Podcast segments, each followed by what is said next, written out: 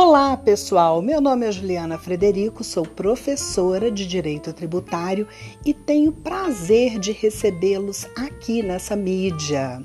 Olha só, nós vamos conversar muito nos próximos episódios sobre o exame de ordem, tanto a primeira fase, prova objetiva, quanto sobre a segunda fase, prova discursiva. E é claro que a gente vai ter um foco no direito tributário, mas sem desconsiderar as dicas das demais disciplinas.